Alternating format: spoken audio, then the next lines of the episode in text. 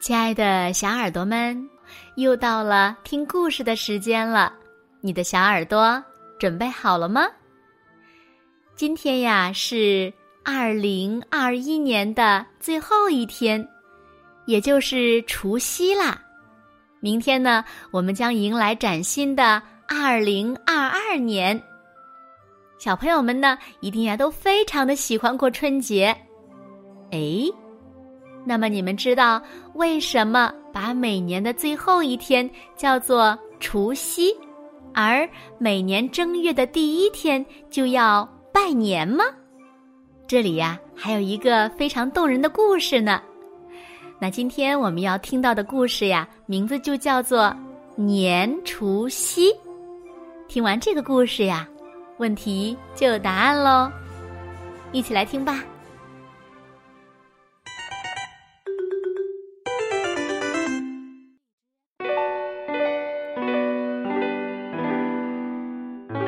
古时候，中国呀有一只叫做蜥的怪兽，它头上长着触角，眼睛大的像铃铛，长长的獠牙十分的吓人。蜥藏身在海底，只有每年的腊月最后一天，它才会出来找东西吃。人们呀都很害怕，为了不受伤害。每年腊月的最后一天呀，大家都逃到深山老林里躲避。天上有一个小神仙，叫做年，他看到了人间疾苦，决定呀要帮助人们。别看他个子小，本领呀可高了。年来到人间，对大家说：“不用怕，我有办法。”对付这个怪兽，但是大家都觉得这样一个小孩根本战胜不了西，还是纷纷逃难去了。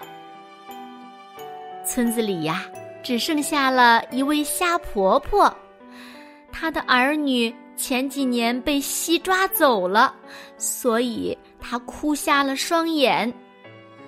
年决定帮助可怜的虾婆婆来抵御西。年在虾婆婆家的大门和窗户上贴上了大红的红纸，院子里呢挂上了扎起的红灯笼，房前屋后堆了好几堆竹排，一切准备就绪。年又给虾婆婆做了好吃的年糕。两个人呐，一起开开心心的吃了起来。天渐渐的黑了下来，村里一片寂静。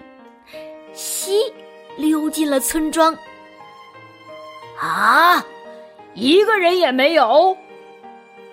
西生气的自言自语。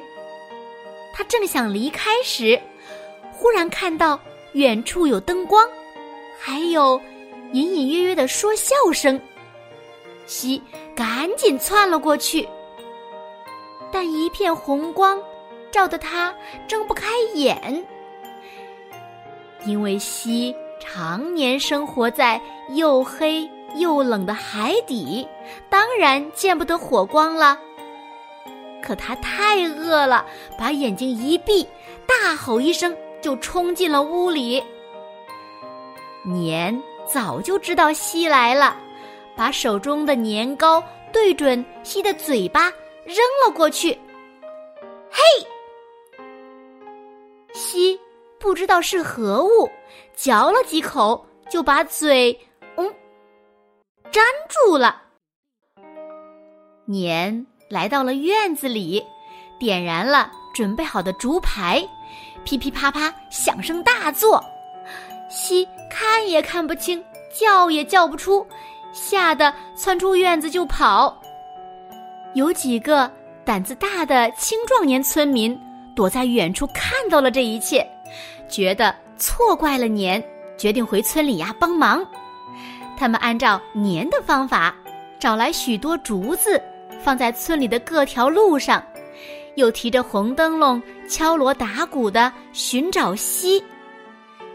噼噼啪啪的声音越来越大，提着红灯笼的村民也越来越多。西害怕极了，恨不得赶快回到他的深海里。可是村子里到处都是火光，他没有退路，像无头苍蝇一样到处乱撞。年带领大家慢慢的缩小范围，一步步的靠近西。西无处可逃，一头扎进了黑乎乎的鸡窝里。鸡们吓得跳到屋顶上大叫：“喔喔喔，喔喔喔！”这时候天也开始变亮了，年顺着鸡叫看到了吓得缩成一团的西。年和大家一起追过去，一下子就抓到了西。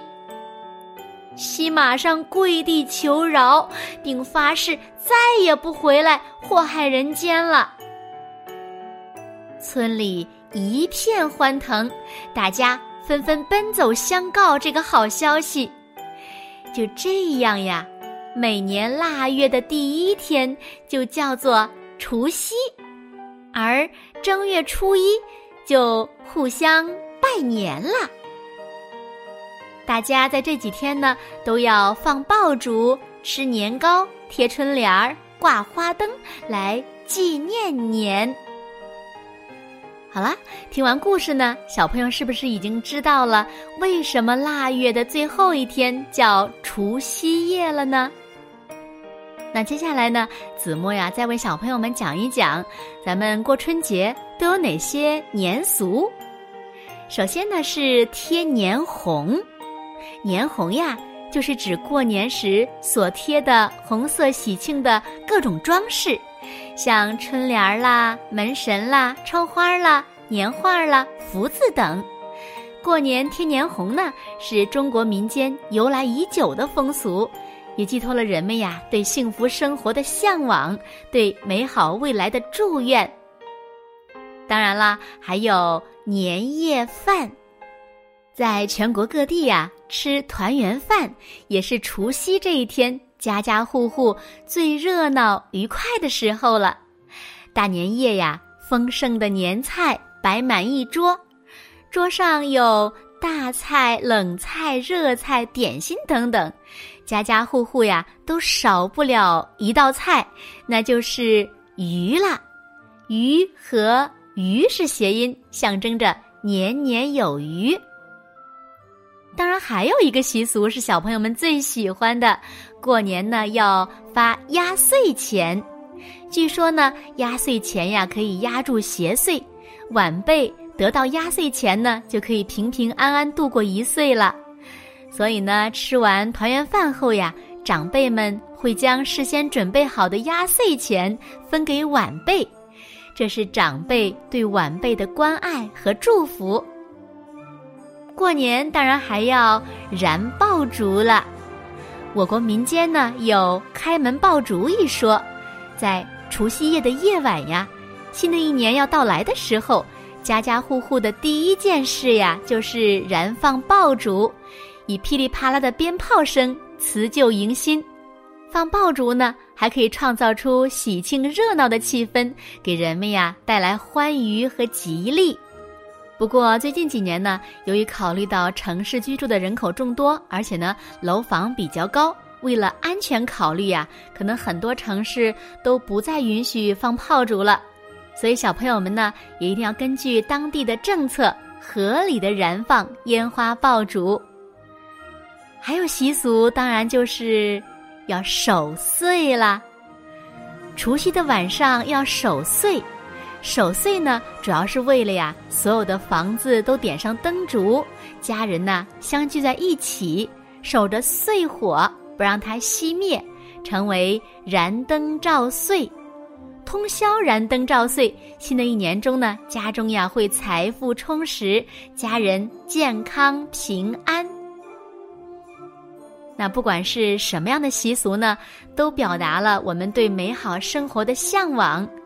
那在这个辞旧迎新的时刻呢，子墨姐姐呀，也为小朋友们送来了新年的祝福，祝小朋友们健康快乐、乖巧懂事、诚实善良、聪明伶俐，也祝所有的大朋友们身体健康、得偿所愿、平安喜乐、顺心如意。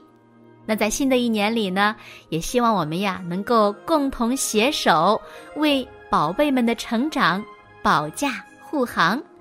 当然啦，在新的一年里，也不要忘了来听子墨讲故事哦。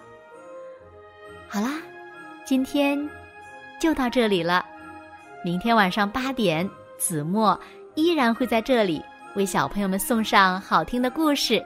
在这里呢，子墨也再次祝所有的大朋友、小朋友们新年快乐。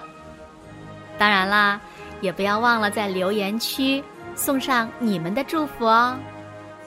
好啦，新年快乐，明天见喽，晚安，好梦。